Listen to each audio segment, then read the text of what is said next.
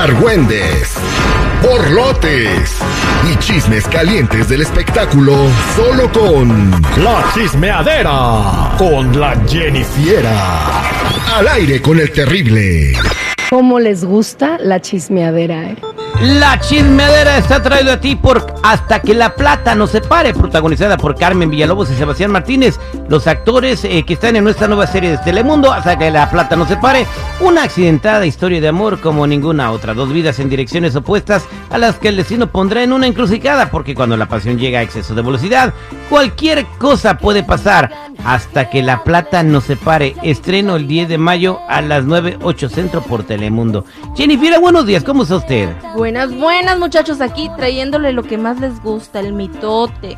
El mitotón, a ver, platíquenos qué está sucediendo, Jennifer. Bueno, pues ay, han pasado tantas cosas, pero entre ellas, este, Belinda habla por primera vez después de su ruptura, pues, con este muchacho Nodal, y pues la agarraron en la alfombra roja de los premios latinos, latino, perdón, en donde ella dice que está muy feliz y que pues está muy contenta, entre otras cosas como dice que ella defiende a México, que ella es muy buena para el doblaje y pues escuchemos lo otro que dijo.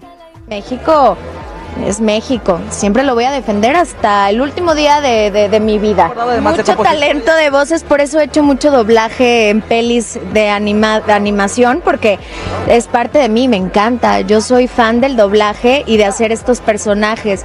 Y lo que más extraño estando aquí en España es esa voz por las mañanas que es tamales oaxaqueños, tamales calientitos. Ay, quiero, quiero oír esa voz. La extraño, no saben, no saben cómo lo extraño. E-, esa parte tan maravillosa que solo México tiene.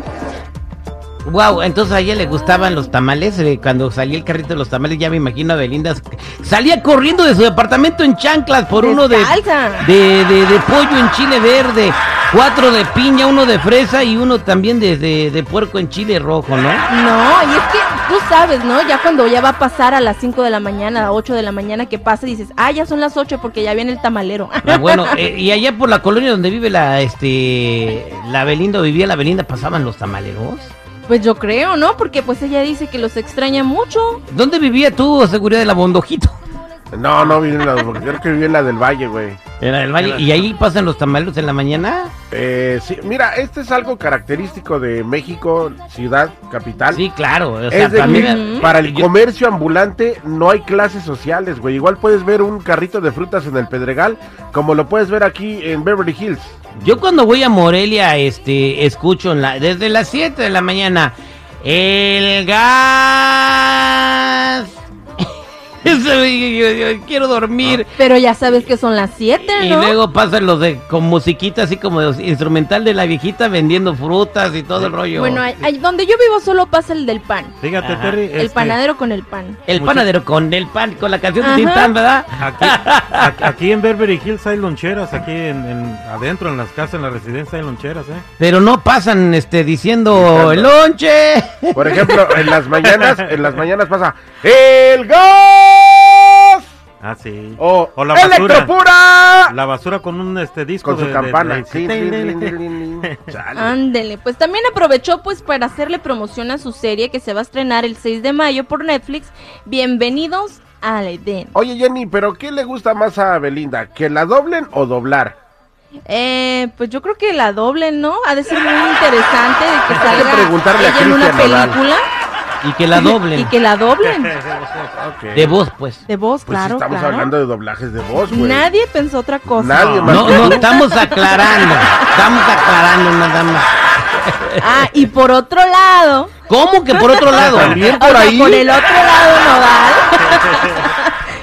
o sea, por el otro lado nodal, este, en un en vivo para una plataforma de que se llama Twitch. Twitch, es, de, de, de Twitter. Ándale. Bueno, pues en esa plataforma dijo que él va a hacer un dueto con Blackpink y Momoland. Ok, eh, oh, oh, my God, ¿usted sabe quién es Blackpink, señor de seguridad? Blackpink, desconozco. Bueno, ese, pues, un grupo exitosísimo coreano de K-pop, cultura pop coreana. son mujeres, ¿no? Son mujeres. Póngale Blackpink para que escuche más o menos la música que tocan. Imagínese usted a Cristian Nodal, ¿dónde le va a meter la tuba a eso? Pues uy, sí, yo creo que sí tiene donde meter tuba, güey. ¿Cómo entra Nodal ahí en Blackpink? Bueno, no sé, aún no ha hecho un anuncio así oficial porque lo dijo en una plataforma de, streaming donde estaba jugando. qué bonitas. Pero, pues esperemos que sean ellas las que se acomoden, ¿no? Para escucharlo más de este lado. Oye, pero ¿por qué con ellas y no con BTS? Pues son hombres, ¿no? Ah, no. Ah, no. No, no, no, pues, pues, se quiere, pues el, el vato yo creo que quiere grabar y echarse un taco de ojo al mismo tiempo, Blackpink muy bonitas. Eh, ¿Qué más Jennifer nos tiene? Aparte de que este, este nodal va a incursionar al mercado pues, coreano. ya ve que les comentaba que ya hay nueva, nueva presunta conquista. Oye, antes de, de, de qué, de nodal, ¿De nodal? mientras sigue hablando de nodal, ¿qué le pasó a este chavo? Parece que tiene 40 años, güey. Ay, no Envejeció. Pues Pero ¿a qué se debe, güey? ¿Te acuerdas cuando vino aquí parecía una cría hace tres años, güey? ¿Sabes qué, güey? El desgaste, el desgaste de todo el, chismerío y todo ese rollo. Yo siento que sí, ya ves, o sea, pues es un morro que no tenía de qué preocuparse, en teoría. ¿El chismerío o la fiesta? ¿El infla? Uy, le encanta pistear, güey, por favor. Ah, yo dije, infla, ¿cómo está eso? Yo sé que si se, gusta sí, le gusta pistear, digo, todo eso, todos esos, este, las trasnochadas, el aguantar los caprichos de la otra, este, los dramas, de qué hora nos vamos a España, porque acuérdate que estuvieron mucho tiempo en España. En fin, bueno, y extrañando los tamales, ¿no? Oye, este, güey. Eh, creo que sí. Bueno, ¿ya tiene novia? Bueno, se dice, se comenta de que pudiera ser una muchacha que se llama Aurora Cárdenas, que es tapatía y además nada, nada menso, ¿eh? Es máster en ventas globales y todo dice, apunta más bien, según Chisme No Like, de que va en serio, ya que también la mamá de Nodal, Cristi Nodal, ya la empieza a seguir pues en su cuenta de Instagram. Cristi Nodal la sigue a la morra. y yo ya la chequé y déjenme decirles que está, pero de 10. ¿Dónde vende globos? Eh, ¿Quién? ¿No ves que pues dices que es experta de venta global? Ah.